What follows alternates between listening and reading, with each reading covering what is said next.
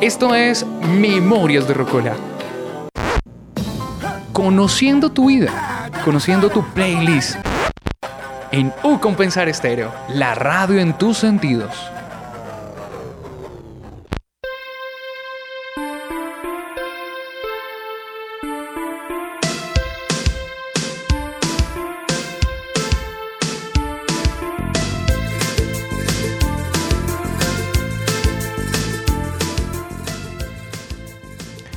Hola, hola, muy buenos días a todos los oyentes de Memorias de Rocola versión estudiantil. Los saluda nuevamente Santiago Cintura en la bella ciudad de Bogotá. Hoy Bogotá con un clima bastante interesante, caluroso, muy lindo. Hoy me encuentro acompañado en este primer capítulo de Memorias de Rocola versión estudiantil de este semestre con mi compañera María Alejandra Castillo. Buenos días María Alejandra, ¿cómo está? ¿Qué tal esas vacaciones? ¿Qué tal este regreso a Memorias de Rocola? Cuéntenos. Bueno, estoy muy emocionada. Eh, primero, pues porque pues, las personas que nos han escuchado se deben estar preguntando por qué estamos dos estudiantes, ya que normalmente se hace solamente un locutor, pero ahorita quisimos como ser un poco más creativos y estar acompañados en algunos capítulos. Entonces, pueden que vean algunos capítulos con solo un locutor o, como en este caso, con Santiago y conmigo u otras, u otras personas. Además, esto de que hayan dos locutores nos va a permitir como ampliar un poquito el rango de la entrevista, ¿no? Porque ya no nos vamos a quedar solo con un, con un punto de vista, sino con varios, ¿no? También saludamos a nuestra querida máster Tatiana. Buenos días, Tatiana. ¿Qué tal volver a Memorias de Rocola? Buenos días a Santiago y a Maleja. Bueno, eh, feliz porque pues eh, los estudiantes siempre hacen falta. Ah, y en Memorias de Rocola estaba un poco vacío ahí solo con docentes y administrativos. Entonces, aburrido. Pues no aburrido, pero bueno, pero sí hacen falta conocer la vida de los estudiantes porque uno está acostumbrado de pronto a conocer la vida de los más viejos. ¿ah? Entonces conocer la vida de los estudiantes es interesante porque es otro punto de vista, son otras historias, otras generaciones. Entonces es interesante tener como esos contrastes y darle a nuestros oyentes esos contrastes de generaciones que tenemos a lo largo de la semana. Así sí, pues bueno, en esta sección que es con, para y por los estudiantes de, memoria de, Memorias de Rocola, hoy les trajimos una invitada súper especial, es la primera estudiante de esta carrera que entrevistamos acá, María Alejandra y yo. Es una estudiante de diseño visual de tercer semestre. Ella se llama Carol Mora. Así que le damos la bienvenida a Carol. Buenos días, Carol. ¿Qué tal? ¿Cómo está? Hola, hola a todos. Gracias por invitarme. Estoy un poco emocionada sobre esto. Realmente no me imagino estar acá, pero pues gracias por haberme invitado. Ok. ¿Ya habías estado en la emisora de la universidad? No en este contexto. ¿No? no. Solo has pasado por aquí. Sí. Ok, bueno, esto es un espacio, también está súper invitada al espacio de la emisora. Cualquier estudiante puede tener un programa, si se te ocurre hablar de lo que quieras, eres súper bienvenida a Compensar Estéreo. Y pues bueno, hoy te trajimos acá para que nos cuentes de tu vida, Carol. Entonces empezamos con esta canción que se llama Tren al Sur. De una los canción de los prisioneros de 1990, un poco viejita, creo que ni Maleja ni yo hemos nacido, ni siquiera Tatiana creo que ha nacido en esa época, ¿no? Entonces, ni ella, creo. Sí, ni siquiera tú. Entonces, cuéntenos, eh, Carol, ¿usted de qué, año es? ¿Cuántos años tiene? Eh, bueno, yo nací en el 2004, tengo 18 años. Y pues sí, sí, es bastante viejita la canción. bueno, y cuéntenos por qué eligió esta canción, porque igual eres, bueno, es joven, esta canción es más de nuestros padres. Sí, precisamente por eso, digamos que es una canción que me acompañó a lo largo de mi niñez. Mi familia es muy variada en temas de música, entonces era una de las canciones que siempre estaban tanto como en fiestas, digamos, ponle fiestas de 15 años, o era la famosa canción que estaba mientras tú hacías eh, aseo un sábado o un domingo, entonces es muy familiar. Bien, Carol, ¿usted de dónde viene? ¿Usted es de aquí de Bogotá? Es hija única, cuéntenos. Eh, soy hija única, ay, soy hija única, pero digamos que tengo una hija, una hija, una, una hermana, eh, pero no, no tengo contacto con ella. Ok, bueno, Carol, ya que estamos hablando un poquito de, de, este tema familiar, ¿cómo es la relación con su familia cuando usted era pequeña? Eh, ¿En qué contexto nació usted? ¿Quiénes son sus papás? Bueno, yo nací como por el barrio un poquito infantil. Y que te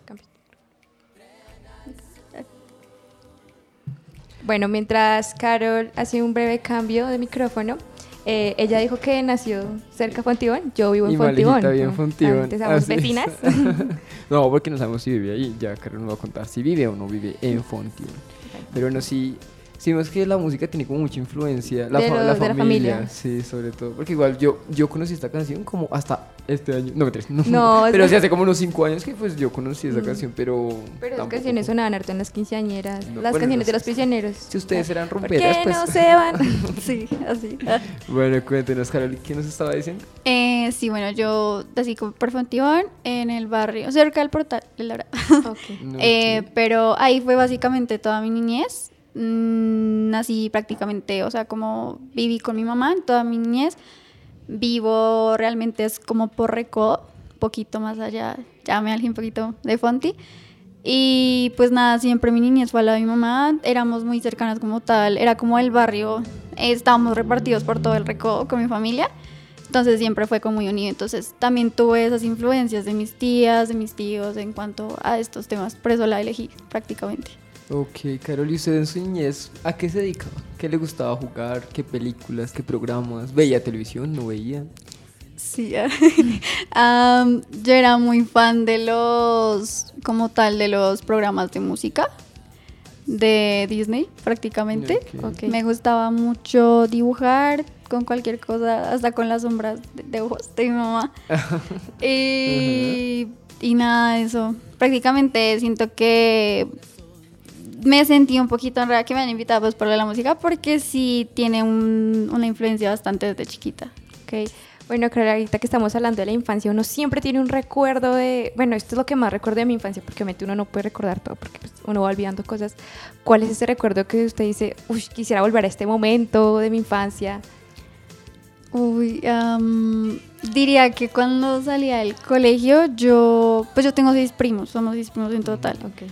Entonces mi abuelita siempre nos recogía como tal después del colegio y siempre era como esa, no sé, esa familiaridad de cuando uno llegaba allá y era siempre sopita, sopita, era, siempre era sopa. Y diría que a pesar de que pues uno lo podía ver aburrido en ese momento, como "Ay, siempre sopa, qué pereza, pero no, es como algo que se extraña ahora de ir todos los días allá. Entonces diría que ese es mi recuerdo más preciado de mi niñez. Ok. Bueno, hablando de primos, usted pues me imagino su infancia fue con sus primos. Sí, hoy, sí. ¿Y cómo es esa relación actualmente con esos primos? ¿Todavía se hablan, se ven? O pues porque uno a veces pierde contacto con Sí, la uno familia, va ¿no? creciendo y ya no es lo mismo. Sí, de hecho, una prima mía estoy aquí. Eh, es con la que más me llevo, diría yo. Es como, digamos que son mis primos, pero cada uno tiene como su hermanito, es como parejita. Mm. Ella y yo no. Entonces era como, mm, por decir así, mi relación más cercana como hermana. Y, pero no, actualmente un primo mío está en Bélgica, que es el mayor. De resto, pues los demás están estudiando, otros dos siguen en el colegio, pero sigue como esa familia de familia. Como les digo, o sea, es como vivimos en el mismo barrio. Entonces, no es muy difícil ir a visitarlos así, entonces siempre se- seguimos en contacto. Bueno, y como uno de pequeño crecer al lado de muchos niños, digamos que es lo mejor, que uno puede jugar diferentes cosas. De pronto recuerda que jugaba con sus primos, porque como son hartos, se da la facilidad de explorar muchas cosas.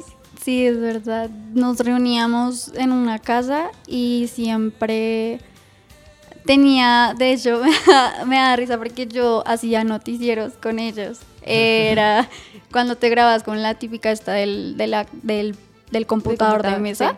Y ahí tú hacías, nosotros hacíamos el monólogo, hacíamos como tal el guion y pues nada, era como recreábamos y eso era, siempre nos reuníamos a hacer eso, siempre era nuevo, teníamos de deportes, teníamos de todo, nos poníamos cosas en la cabeza como metidas en el papel, Sí. era, era lo que siempre hacíamos cada vez que nos reuníamos. tenía alma de De comunicadora. comunicadora social.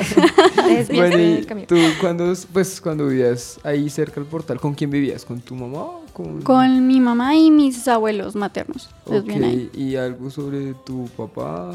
O... Pues ahorita sí está presente, pero en la niñez no, no tengo recuerdos con él con él. como tal. No. Ok, ¿y crees que de pronto esa falta de tener un papá presente, digamos, que influyó en algo en tu vida?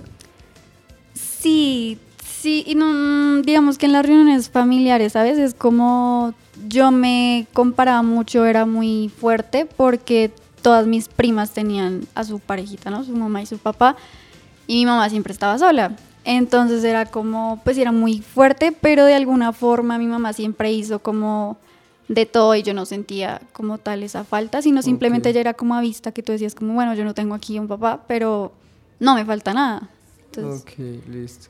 Bueno, creo que en esta ocasión pues digamos que eh, eso no fue tan como tan tan arraigado porque digamos hay familias donde la La falta falta de de un miembro pues es bastante importante, ¿no? Pero bueno, antes de continuar hablando sobre la familia y la infancia de Carol, nos gustaría escuchar la siguiente canción, Tatiana.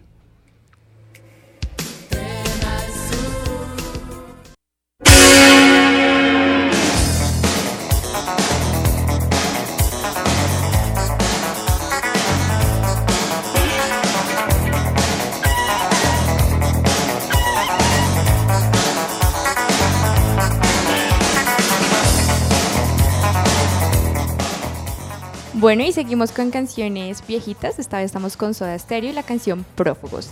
Supongo yo que esta canción también viene de influencia de la familia, de tu mamá. Cuéntanos por qué decidiste elegir esta canción. ¿Qué recuerdos le trae? sí, sí, como dijiste, también viene de como influencias de mi familia. Es que mi familia siempre fue muy rumbera, digamos. Entonces, am, yo tenía, esta canción la elegí prácticamente fue gracias a mi tía, porque mi mamá pues como trabajaba y pues yo no tenía nadie como en la casa, ella era la que me cuidaba. Entonces, ella siempre tenía esta vaina de poner música y esta es como un poquito más muy rockera. Entonces era como bailar así en la casa mientras hacías aseo. Entonces se me hizo un recuerdo muy bonito de esta canción y es bastante movida, es muy bonita. Bueno, y ahora que mencionas eh, esa tía con la que creciste, ¿cómo es la relación con esa tía ahora? aún? ¿Son cercanas? Mm, más o menos. Es la mamá de la prima que vive aquí. Que vive aquí. Que estudia aquí. que estudia aquí. Em, no, digamos que no hablo mucho con ella ya. Era más. Sí puedo decir y le agradezco mucho, pues, por el apoyo que recibí cuando era pequeña, pues, porque, pues. No tenía, como les dije, no tenía a mi papá cerca, entonces ella era prácticamente, ella también me unía como su hija. Pero actualmente si no, no tengo una relación cercana como la tenía cuando era pequeña. Ok, eh, Carol. Bueno, creo que estas canciones sí nos, nos llevan como a otra época. Y bueno, he de decir algo en este momento. y es que ahorita que te estaba mirando, ¿sabes? Me das vibras. No sé si alguna vez viste ese TikTok de Zairita. Ah, ok, ¿Viste la de lo los fam- 15 de esa Súper famoso, que era como unos 15 súper dark. Ah, Sí, tienes vibras de ella. Sí, entonces, digamos que me, me llama la atención de pronto, porque las personas que hoy adoptan como un estilo más dark, antes como que tenían un estilo más, como más, ¿cómo se llama? Como más rosa. Más pinky. más Sí, como más pinky. pinky. De pronto, cuando niña, eh, ¿cómo era eh, eh, estilo. ese estilo? Era muy diferente. era muy ¿Cómo era? Yo, a mí me encanta. Bueno, prácticamente porque mi mamá era la que elegía Sí. todo, ¿no? sí. Entonces siempre eran colores muy vivos. En especialmente el rosado, pues cuando uno es pequeña. Mm, con muñequitos, las colitas, eh, colores muy vivos, siempre eran falditas. Y- pero en cuanto, si tú lo comparas ahora a mi estilo, es muy diferente. O sea, el tema de colores es muy distinto. Que lo pueden ver. sí, era muy distinto, sí. Sí.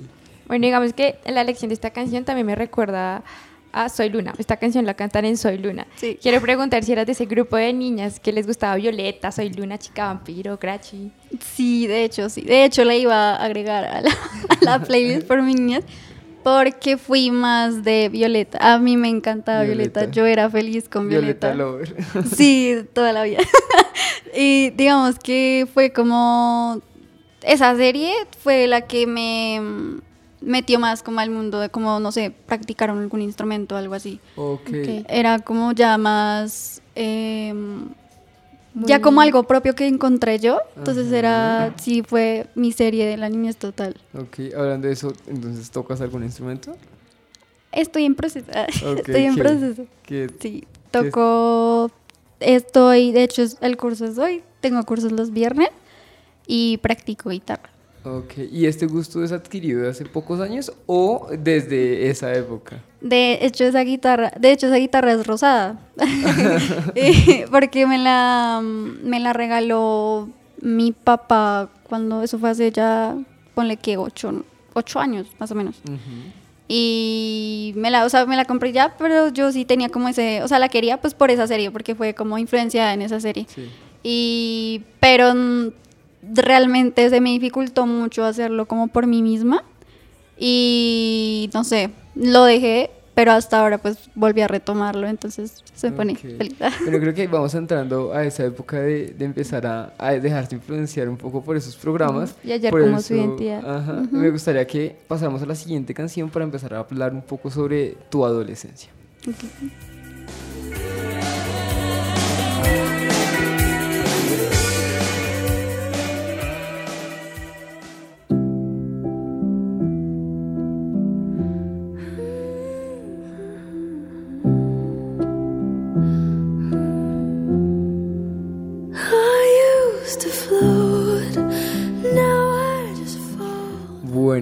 La tercera canción de esta playlist. Esa canción se llama What Was I Made For de Billie Eilish.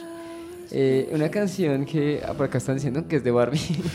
Eh, sí, creo que vi como en el, en el título que era de Barbie. Y es una canción bien, bien, un poquito nostálgica en el fondo, ¿no? Entonces nos habla un poquito de, del para qué fuiste creada, eh, de que en algún punto dice algo así como que se acabó la diversión. Y yo, yo lo asocio un poco con ese tránsito precisamente de la niñez a, la adolescencia. adolescencia. Entonces cuéntanos, Carol, ¿por qué esta canción?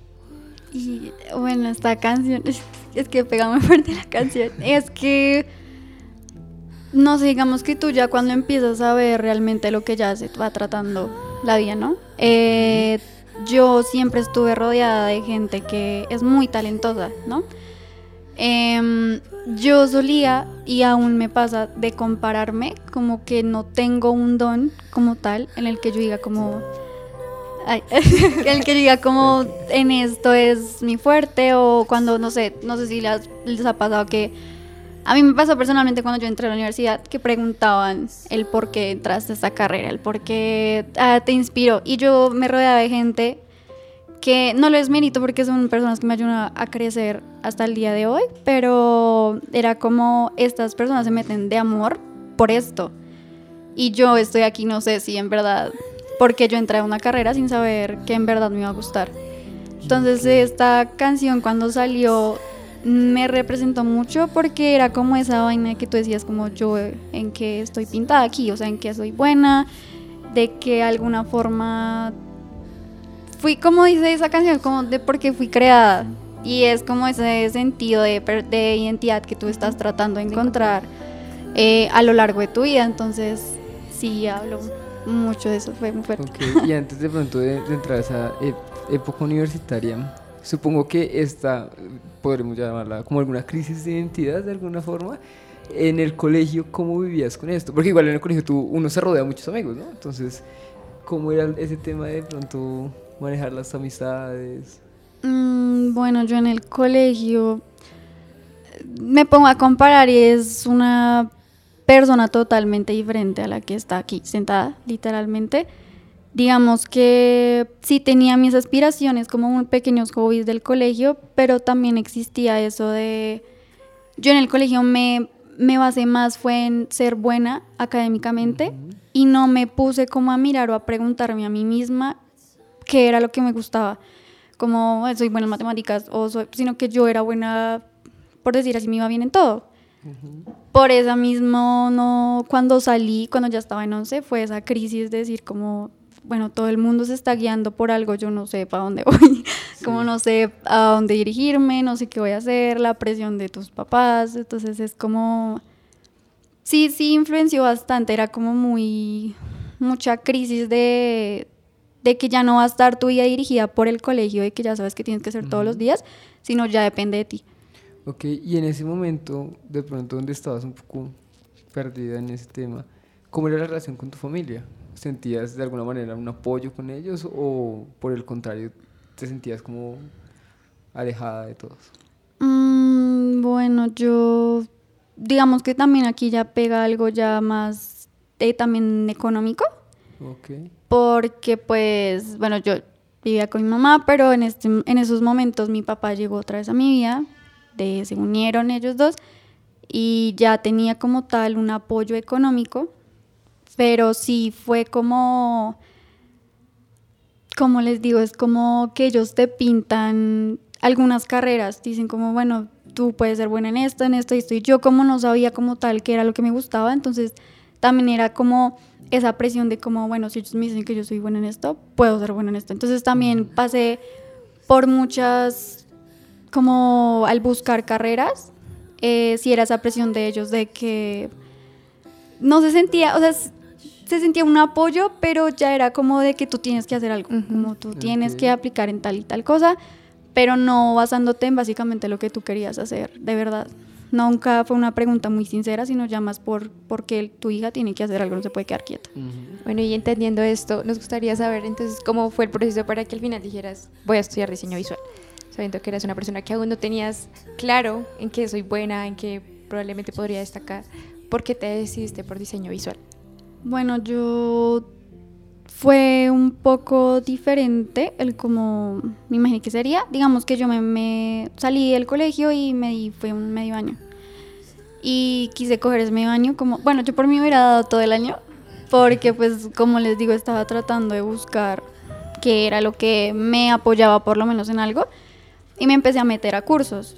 Eh, yo ah, corto cabello, tengo sesiones de corte básico, de mujer y hombre, y también de uñas básicas. Ok.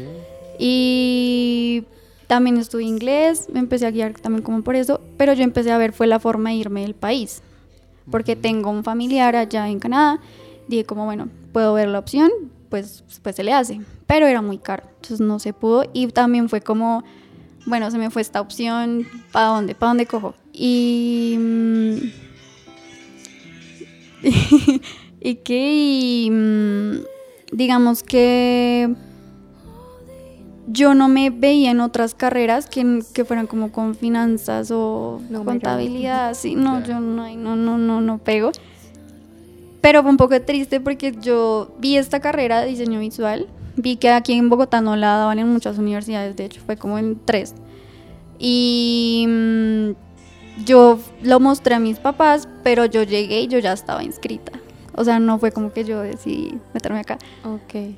Pero dije como, o sea, la vi y me llamó la atención, pues porque veía como ciertas, eh, no sé, ciertas materias, ciertas cosas que me llamaban la atención, que dije como, me gustaría experimentar, pero no estaba totalmente segura de que pues fuera lo mío.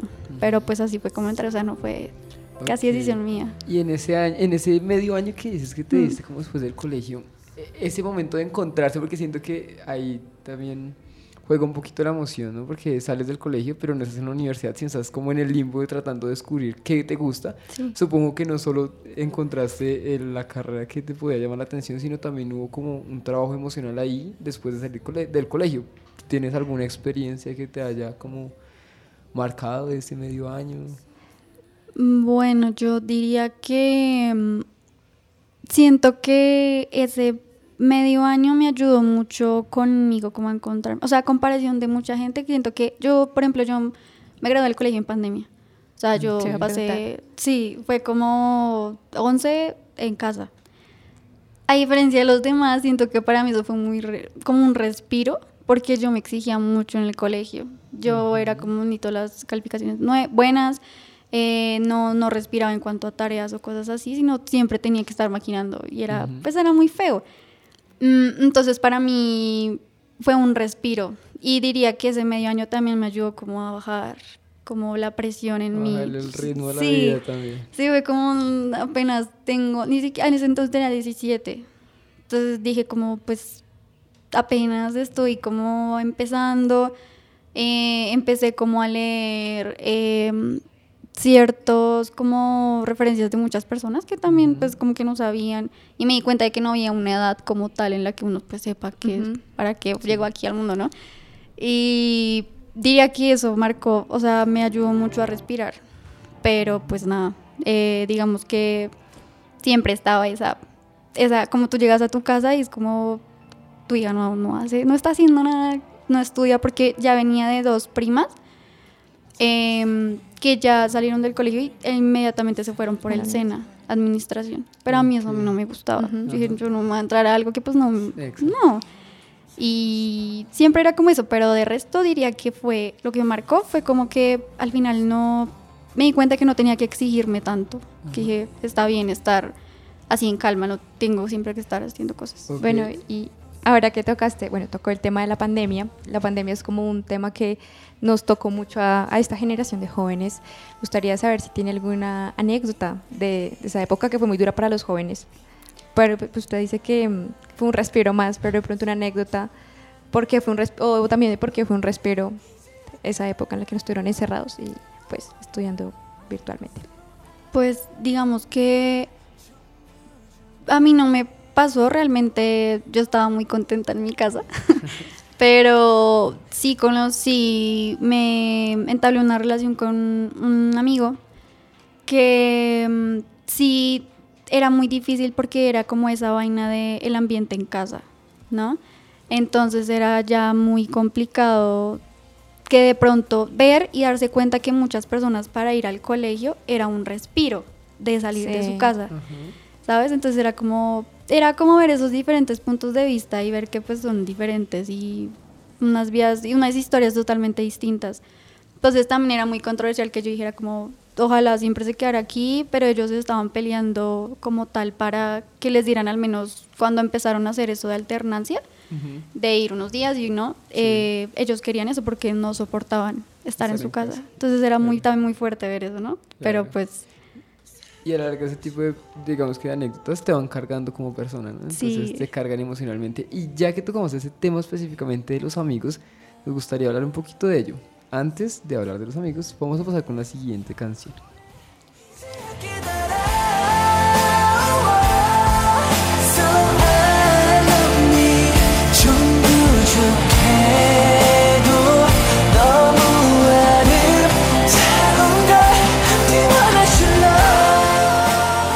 Bueno, y en estos momentos estamos escuchando Epiphany de BTS. Bueno, entonces eres una, una ¿cómo es que se les dice? Army. Bueno, esta canción habla del amor propio, entonces vámonos eh, con este tema. Escogiste esta canción pues por el tema, cómo ha sido em, tu experiencia con esto del amor propio, que al final todo el mundo nos dice que deberíamos tener amor propio, pero tener amor propio es muy difícil. Sí, obvio es que todo el mundo te dice como ten amor propio, pero en realidad uno no se para ver qué es el amor propio, ¿no? Sí, se ha idealizado mucho. Sí, exacto, muchísimo. Y bueno, esta canción, esta canción es muy especial porque fue la canción que, de hecho, no es de todo el grupo BTS, sino es de uno de los integrantes.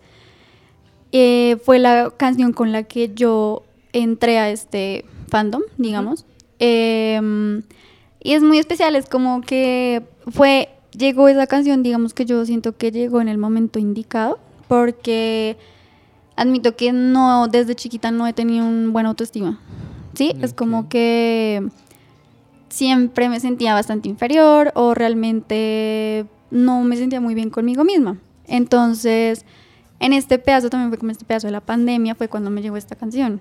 Y encontré un pequeño refugio en ese grupo, que aunque sé que tiene muchas cosas controversiales con tanto al fandom y todo, eh, puedo decir que es un grupo que me ha llenado de paz y también de muchos, más de sus canciones me han ayudado a crecer como persona. Es muy bonito el sentimiento que te genera una canción y personas que tú dices que no te conocen, pero sí, mediante una canción te lo, te lo transmiten. Es muy bonito. Entonces, digamos que en esa canción encontré como de alguna forma verme a mí como prioridad ¿sabes? Como aprender y estar en ese proceso de conocerte a ti misma, porque yo no sabía casi qué me gustaba o cosas así. Ok, bueno, y, como mencionábamos anteriormente, el tema de tus amigos, supongo que pues en el, colegio no tenía muchos amigos. ¿Recuerdas a tus amigos? ¿No tenías casi amigos ya en esa época de pandemia bachillerato terminando el colegio? Mm, sí, puedo decir que me rodeé de como de gente, digamos que no estaba sola en el colegio pero pues que tú eh, con el tiempo vas diciendo verdaderos amigos. Hasta el día de hoy me sigo hablando con ellas, solo tengo dos eh, que salen del colegio. Eh, y son con una de ellas llevo como 12 años, casi ya 13 años de amistad. Entonces sí me han acompañado bastante. Todo ese recorrido del colegio fue con ellas. ¿Y crees que esas amistades realmente te han aportado en tu crecimiento personal? Sí, muchísimo. Es como, no sé, hasta el día de hoy creo que cambió y con el tiempo tú cambias tu perspectiva de ver amigos, ¿sabes? No es como hay la gente que simplemente es como para ir a, a pasarla bien, ¿no? Sino que también aprendí a rodearme de gente que también vea que se cuida a sí misma y de alguna forma también es inspiración para ti de crecer contigo, que tiene ambiciones en la vida. Entonces, como es verdad como esa frase de con quién te rodeas, ¿sabes? Entonces es como son las personas con las que yo encontré esta conexión y de alguna forma ver que, o sea, siempre dicen como que los amigos en buenas y malas. Y siento que yo con ellas también encontré y más fue como en las buenas de que si te va bien, esta gente no siente envidia por ti, sino lo siente como un logro de ellos. Entonces, eh, eso me ha aportado bastante ellas. Bueno. yo también quiero hacer una pregunta y es retomando el tema de la canción del amor propio y el estilo que tienes. Eh, ¿Cómo le hizo Carol para construir ese estilo que tiene? Porque finalmente el estilo y es, ayuda a representar lo que, con lo que uno se siente identificado y demostrar el estilo que uno tiene es una prueba de amor propio, porque muchas personas, digamos que les gusta tener un perfil bajo porque pues, no les gusta que las noten, porque no hay ese amor propio. Entonces cuéntanos cómo fue ese proceso de encontrar ese estilo. Bueno, sí, digamos que, mm, por ejemplo, mis amigas, de cuando yo llegué a la universidad, las amigas actuales que tengo ahorita, veían una perspectiva muy diferente de mí a cómo yo me veía, ¿sabes? Como que decían el ritmo, decían como tienes una vibra, una energía, eh, eres tal y tal. Y yo era como, pues no, no me veía así, ¿sabes? Es como yo misma me di cuenta. De pronto es que uno a veces no ve su propio proceso y los cambios, ¿sabes? Entonces es como que me puse a compararme con la chica que fui en el colegio y esa persona que no confiaba en sí misma. Y dije como a medida que me fui dando cuenta de eso, me empecé como a cuidar a mí. ¿sabes? Como me gusta esto, tal y tal. Y muchas veces tú dices como, me gusta esto y mucha gente, mucha gente piensa que es como por las modas. Pero pues no es así. Y de alguna forma es muy fácil decirlo, pero no sabes lo que ha impactado como en esa persona como tal en su vida. Pero diría que yo, no sé, digamos que a medida que fui creciendo y cuando llegué aquí a la universidad, estas personas cuando me empezaban a decir cómo me veían, era como muy extraño, ¿sabes? Porque ver las perspectivas de los demás en ti que tú ni te lo planteas. Y es muy, no sé, digamos, puedo decir que eso me ayudó mucho a ver otra Carol a la que yo me veía en el colegio. Y mi, no me fijaba ni siquiera de cómo me vestía, pero dije como, ok, sí tengo un estilo marcado o algo así. Entonces era, de con el tiempo empecé a verme con otra mentalidad y eso también ayuda, el cómo tú te ves o el cómo te hablas, te ayuda a ti también a cómo te sientes. Sí, exacto. Y es que eventualmente las amistades en la universidad es precisamente lo que tú dices. Te ayudan a ver esa parte que de pronto uno nunca ha interiorizado. Mm. Bueno, hemos llegado a la mitad de nuestro programa de Memorias de Rocola y queremos saber qué opina Tatiana. Vamos con el momento de Tatiana y ese pequeño resumen que nos tiene. Pensé que iba a ser el final. yo es que no noté nada, no mentiras. Eh, bueno, es curioso, lo vuelvo a repetir, el contraste como las generaciones, ¿no? Como, digamos, las generaciones eh, antes que nosotros, digamos, hablar a veces de estabilidad emocional, de amor propio, de los problemas que hemos tenido, a veces no, no es tan fácil para hablar de ellos hay personas que sí lo hacen, pero hay otras personas donde cogen memorias de pronto para hablar de los momentos lindos de su vida y no se habla de pronto de estos momentos como que a todos nos ha llegado que es esos momentos como oscuros donde estamos como no sabemos qué hacer, no sabemos quiénes somos, estamos como será que sí lo hago, será que no lo hago.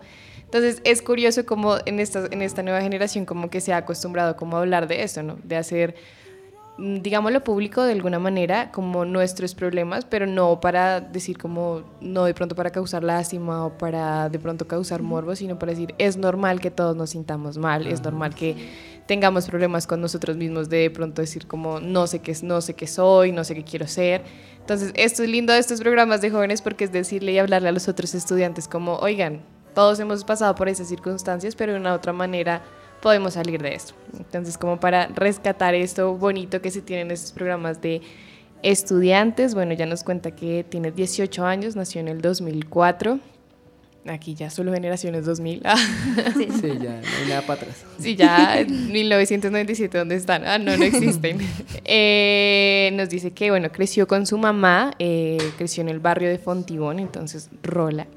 Sí. Eh, nos cuenta que su familia siempre fue muy cercana porque vivían en el mismo barrio, entonces creo que eso es una fortuna que pocas veces se tiene en Bogotá, porque los familiares Sí, uno vive en. Subo, Engativá, Fontibón, Usme, entonces es, es difícil, pero ella nos cuenta que tuvo como esa, esa bendición, por decirlo de alguna manera, de crecer con su familia cerca, nos cuenta una historia muy bonita de pequeña, que era que su abuela iba a recogerla a ella y a sus primos al colegio, entonces tiene como este recuerdo bonito de salir con sus primos y de pronto en ese momento lo que siempre pasa, uno en la infancia lo ve de pronto aburrido, pero después cuando es grande dice qué lindos momentos, que en ese momento uno dice como no los aproveché, pero así es la vida. Sí, es verdad. Entonces nos cuenta esta historia bonita, nos cuenta que pues, eh, bueno, creció con su mamá, le gustaba mucho ver Disney, somos la generación 2000 de Disney. Sí. Eh, programa favorito Violeta, eh, cuando yo vi Violeta tenía ya como 14, 15 años, pero nací era como, me encantas. Eh, nos cuenta que le gustaba mucho dibujar, entonces de pronto desde acá hubo como esa influencia de, de pronto el diseño también. Eh, nos cuenta que, bueno, jugaba mucho con sus primas, los juegos básicos de hagamos un noticiero, hagamos presentación, entonces es lindo encontrar como estas coincidencias, ¿no? Que uno dice, ay, yo también lo hacía Sí. con mi prima, entonces es lindo como encontrar como, oye, todos hemos tenido como esa etapa Sí. y de recordar. Sí, y de recordarlo. Yo creo que cualquier persona que esté escuchando este programa también puede decir como, ay, oye, sí, yo también lo viví. Entonces, eso es lo lindo de escuchar este programa también. Eh, nos cuenta que su estilo totalmente era diferente cuando era pequeña. que si se pone una comparativa dirá como, no, Sí, no. no, no, así no era. Eh, pero pues era su mamá. Yo creo que las mamás siempre nos, nos dibujaron así como la niña tierna, Sí. rosadito, sí. faldas, peinados y uno ya como no mamá. Ah, ese no es No el sé, único con el estilo. cabello ya y y todo. Sí, es como no mamá, no por favor. Eh, nos cuenta, bueno, no- bueno, llegó un pedazo donde estábamos escuchando como la canción de Barbie, que creo que es una canción que marcó a muchas mujeres cuando vimos la película de Barbie. Es como, sí, me siento identificada. Y nos habla aquí en esta parte como del, de pronto que cuando ella estaba en el colegio era como esa comparación de cómo estas personas sí lo hacen, como no, a veces llega la etapa fea en la familia donde nos comparan con los demás familiares, como mire, esta persona ya está haciendo, usted qué, y es como ese fan como de hacerlo correr a uno, ¿no? Como de usted ya salió, ya tiene que empezar a hacer algo. Y nos cuenta que la pandemia fue ese respiro para ella de no tengo que correr, no tengo que correr, tengo que de pronto tomar las cosas un poco más suaves, se tomó, digamos, como lo dice uno comúnmente, su año sabático. para encontrarse, para decir, no, no quiero que me presiones, no sé realmente qué quiero hacer, y es ser sincero con los padres y con lo mismo de no quiero entrar a un lugar donde todavía no sé si quiero estar. Entonces nos cuenta que estuvo haciendo muchos cursos, cursos de inglés, cursos de peluquería, de manicure. Estos cursos uno piensa que a veces no, pero son los que le ayudan a uno como a encontrar también sus cosas, ¿no? Como su estilo. Yo siempre he querido hacer cursos, pero es como el tiempo no da. como, Dios mío, ¿por qué? Y nos cuenta que, bueno, llegó acá también, fue como por una elección de sus padres. Fue como, bueno, tienes que estudiar, entra a estudiar diseño visual. Sí. y aquí la tenemos en no compensar. Bueno, y finalizado el momento con Tatiana, nos vamos con la siguiente canción, que ya había estado sonando un poquito, pero vamos a escucharla.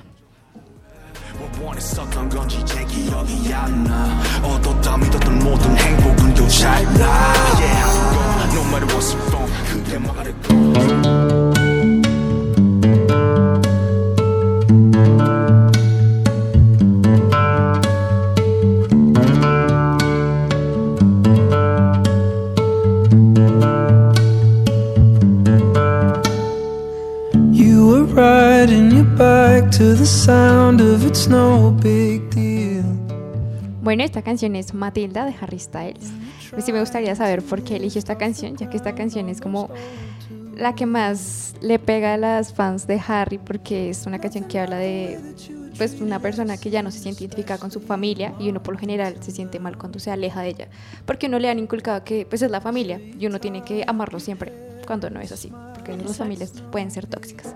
Entonces cuéntenos por qué eligió esta canción. Bueno, Matilda. sí, esta canción. am, fue como un abrazo. Digamos que es verdad lo que tú dices, muchas veces se nos ha inculcado que tienes que amar a tu familia, pero yo creo firmemente que por más que tengan como tu sangre, no te estás obligado a querer absolutamente a nadie, porque al final y al cabo uno a la familia no lo elige. Y de alguna forma es muy bonito verlo ahora porque, digamos, las personas que yo conocí, mis amigas de ahorita de la universidad, se sienten como un pedacito de esa canción que hice que vas a encontrar una nueva familia, ¿no? Entonces es, es muy bonito. De hecho, ya no lo saben, no sé si están escuchando esto, pero eh, se sienten así. Es como saber que uno mismo va eligiendo a su propia familia, ¿sabes? Sin que tengan el, la sangre, tu apellido y ver que eh, de pronto en ese caos, dependiendo de pues la historia que uno tuvo de chiquito, no simplemente como con su familia, sino con personas que creía que fueran amigos, eh, todo lo que ha pasado como a lo largo de su vida, fue esta canción fue un, un abracito, fue como mm, va a llegar gente a tu vida que sí sí te va a amar de la manera que eres, sí te va a aceptar, sí va a estar como eh, de pronto en la darte cosas que cuando tú creciste no, no, no pasó. Entonces sí, es, es una canción muy, ay, muy bonita. O sea que hoy en día la relación con tu familia biológica, ¿cómo es? Eh, bueno, es que mm, mi papá cuando volvió acá como a mi vida, fue como volvió y ya, o sea, nunca se dio como una conversación, nunca se dieron disculpas, nunca se dio absolutamente nada. Entonces fue como mm, muy desconsiderado, diría yo, ahora que pues lo veo de una manera más, o sea, me pongo a analizarlo mejor. Fue muy desconsiderado el hecho de que me pusiera mi papá de nuevo ahí y, y ya, como quiérelo, ¿sí sabes? Como eh, respétalo, Sí, sí. porque él llegó a mi casa, o sea, él volvió a mi casa, entonces era como muy, muy fuerte y eso empezó una separación con mi mamá, porque pues siempre hemos sido ella y yo. Lo, diría que la bendición más bonita de eso fue que mi papá tiene un perrito y es el momento el que me acompaña hasta ahora, entonces sí, como lo bonito de eso. Pero sí se sintió una ruptura en la relación que yo tenía con mi mamá, que éramos muy unidas y se sintió esa, esa ruptura, fue como, como ver a alguien que yo digo como no conocía y ella dice lo mismo, entonces es, es- siempre es fuerte. Bueno, es curioso cómo eh, esto ya le ha pasado como a la vida adulta, ¿no? Lo que decía de uno no está preparado para de pronto todas las cosas, uno de pequeño ve tantas cosas y ve la vida tan sencilla y tan feliz y uno, no sé, ahorita ya creciendo darse cuenta que esto uno puede llegar a alejarse, la mamá, y más que, para, que si para uno fue en un momento alguien tan cercano. Entonces vamos a empezar a dar paso a, a esta vida adulta de Carol. Eh, ¿Cómo ha sido, cómo se visualiza, cómo ha sido su momento de llegar a la universidad? Que es un diferente contexto, tienes que valerte por ti mismo y más si te has, digamos que separado de pues, la persona que más te ha apoyado. Bueno, yo digamos que cuando yo entré acá mm, fue como encontrar una nueva yo. Sí, Eh, fuera de lo de cómo la gente de mis amigas que ahora me, me veían, fue como tratar de de proyectar a una nueva Carol, ¿sabes? Como intentar conocerme. em, digamos que en cuanto a cómo me veo y en cómo me proyecto, también me pasó mucho cuando entré a la carrera de que veía gente muy talentosa. O sea, mis amigas son muy talentosas en lo que hacen, son muy tesas. Y era como, le ponen amor a esto, ¿sabes? Y era como, yo veía lo mío y yo decía, yo hace muchísimo, no con un cuaderno, un lápiz, hace, porque yo dejé de dibujar, yo dejé de eso. Y se sintió otra vez esa presión, como, ¿qué estoy haciendo? ¿Qué, qué está pasando aquí? De alguna forma, con el tiempo me di cuenta de que pues, mm, que aunque no es mérito mucho como el, como lo talentosas que son, porque sean el sueño de las personas que me estoy rodeando, no tiene por qué ser el mío, ¿sabes? Y no está mal que yo aún busque eh, en qué me puedo llevar, porque muchas personas aún me preguntan, de hecho cuando en- inician semestre siempre Sí. es como, ¿en qué te quieres ir o en qué te ha gustado? Yo así como, todavía no lo tengo claro, pero pues no me pongo mal por eso porque sé que estoy en busca, en busca de eso y no lo he visto absolutamente todo. Y realmente me veo en otras cosas fuera de la carrera que estoy pactando. Como tal. Ok. Sí, eso es muy normal. Si, si quieres sentir alivio, a nosotros aún estamos en sexto semestre. Nos siguen preguntando de si todos somos, no, no, no sé. Y es que a uno lo quieren presionar siempre como que Sí. debe- debemos saber ya qué queremos Ajá. hacer con nuestra vida, qué paso vamos a seguir. Y no es así, si uno lo mira, aún somos pequeños, o sea, Sí, nos ponen a larga- elegir cosas muy importantes a una edad muy pequeña. Ajá, Carol nos enseña un poquito el valor de, de disfrutar los procesos, ¿no? Porque uno muchas veces entra pensando en cuándo voy a entrar al primer semestre y cuándo voy a terminar y qué voy a hacer después. de. Pero uno no se imagina lo que va a hacer en el proceso de la universidad, que finalmente es un, es un, son un par de años que realmente te enseñan, eh, creo que incluso más de lo que uno aprende en el colegio, ¿no? Entonces es, es bien interesante cómo, cómo Carlos nos enseña eso, a valorar realmente el proceso y que no está mal, definitivamente no está mal no saber qué rumbo tomar aún, porque pues así es la vida, la vida puede cambiar así, De puedes tener nada. mil planes y mañana se acabó. Si todo. no sabes qué puede Ajá. pasar. Bueno, eh, para continuar hablando de esto, eh, nos gustaría pasar con, con una canción bien interesante. Cuéntenos, Tatiana, ¿cuál es? I don't even know myself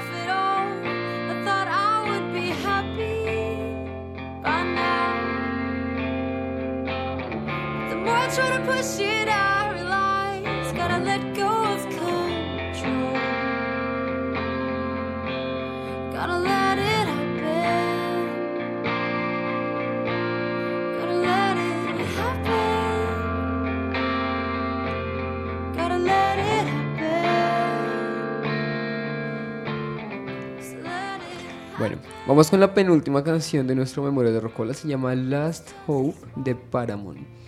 Una canción también que nos habla de, de una última esperanza. ¿Por qué eligió esta canción, Carol? Ah, bueno, am, Es muy reflexiva, Carol. Me he dado cuenta. Ah, pues bueno, digamos que mm, esta canción me llegó hace como, literalmente igual hace como un mes y medio, porque ahorita que salimos, lo que fue vacaciones, no fueron los mejores meses, digamos que fue muy, fue muy fuerte, pero me encontré con esta canción y también traté de ver como un contexto más allá de lo que te dice la letra, ¿sabes? Como es como saber que a pesar del dolor que estás pasando vas a estar bien, ¿sabes? Como que esa esperanza o esa eh, luz que tú ves, no sé, de, no sé, lo que tú quieres hacer con tu vida, ponle como que tus metas son tus eh, motivación, a que sabes que esa pequeña chispa que tú tienes de ti es lo que te hace saber que vas a estar bien, sin importar lo malo que lo estés pasando ahora. Entonces, es como, es que no sé, esa canción llegó en el punto cuando la necesitaba porque era como, listo, estás mal, estás pasando por algo fuerte ahorita, pero sabes y confías en ti que, que, que vas a estar bien. Por eso dice como es solo una chispa, pero es suficiente, sabes que, que vas a volver a estar como estabas antes y mucho mejor. Pues han dicho que dice que de una chispa sale un incendio, ¿no? es, creo que es precisamente eso. Entonces, eh, qué bonito, qué bonito de pronto que estas canciones resignifiquen momentos que son un poco difíciles, ¿no? Eh, sobre todo para las vacaciones, porque hay mucha gente que en vacaciones como Sí, la que pasamos muy mal. sí, Estamos se decae un poco. Hay personas que pronto no pueden trabajar, entonces no estamos ni trabajando ni estudiando y sentimos que no estamos aportando nada. Entonces uno se siente inútil. Sí. Pero eso no quiere decir que uno sea un inútil, porque lo mismo, la sociedad también le ha dicho a uno como que uno siempre tiene que estar haciendo cosas para sentirse... Para sentirse exitoso de alguna manera. Sí, no no, es así. hay una frase que dice que no tienes por qué hacer algo para justificar tu existencia. Y es bastante cierta. O sea, no siempre hay que estar haciendo algo para saber que eres bueno en, en la vida o algo así. Bueno, y para ya hablar un poco de la Carol del futuro, vámonos con la canción My Future de Billie Eilish.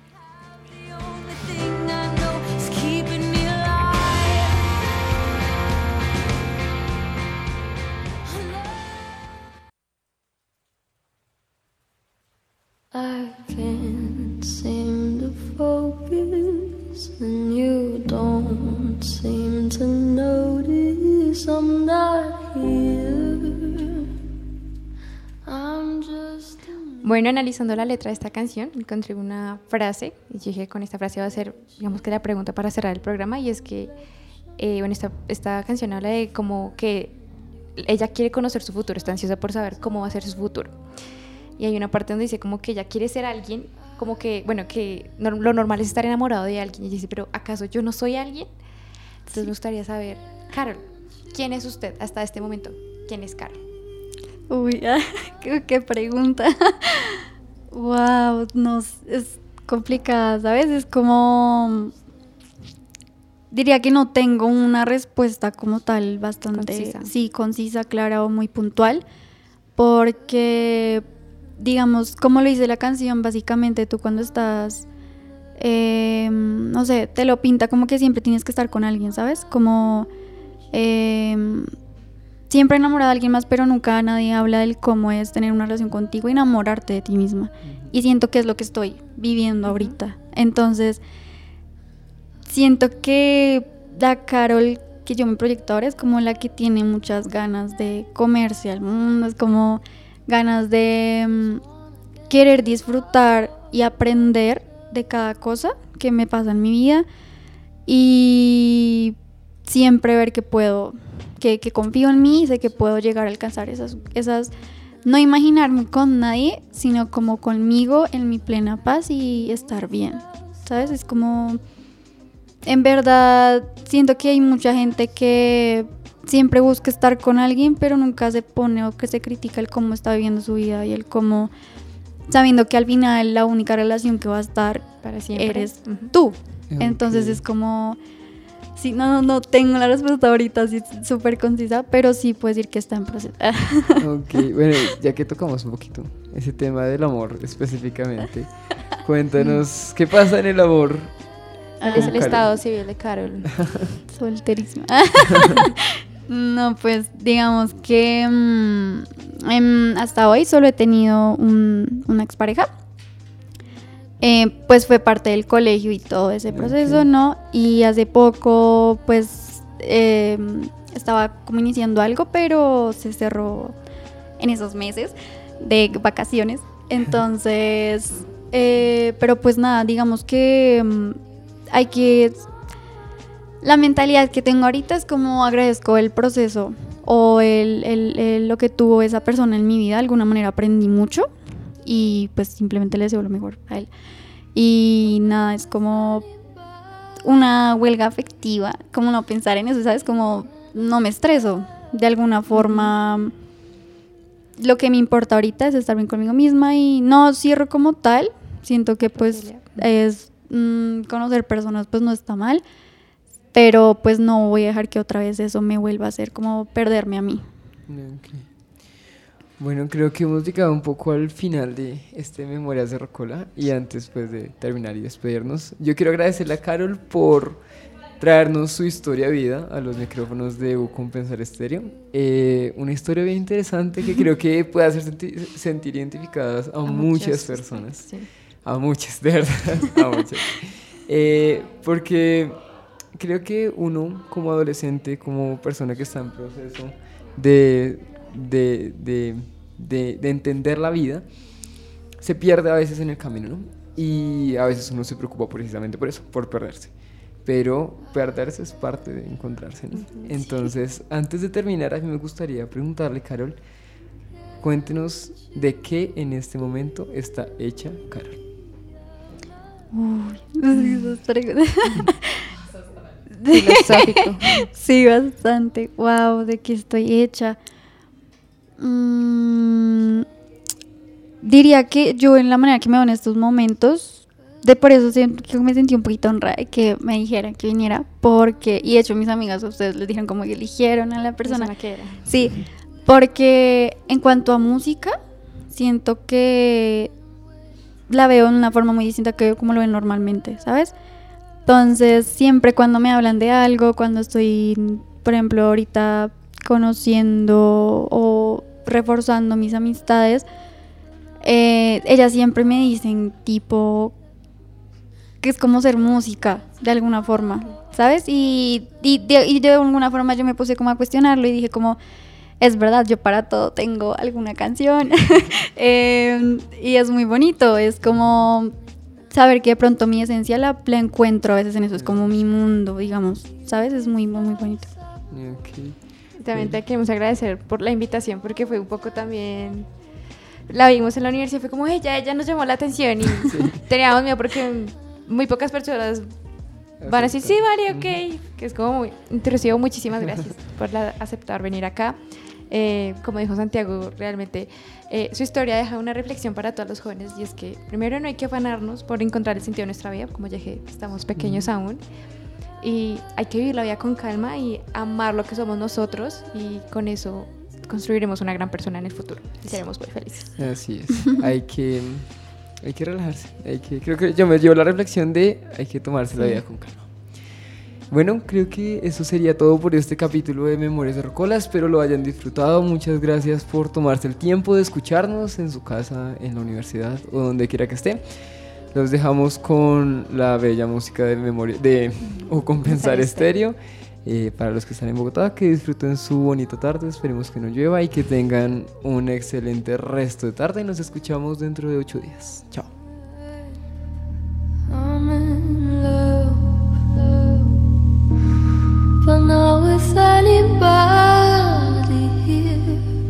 I'll see you in a couple Hasta aquí llega Memorias de Rocola. Seguiremos viajando por tus recuerdos musicales. Sigue escuchando U Compensar Estéreo, la radio en tus sentidos.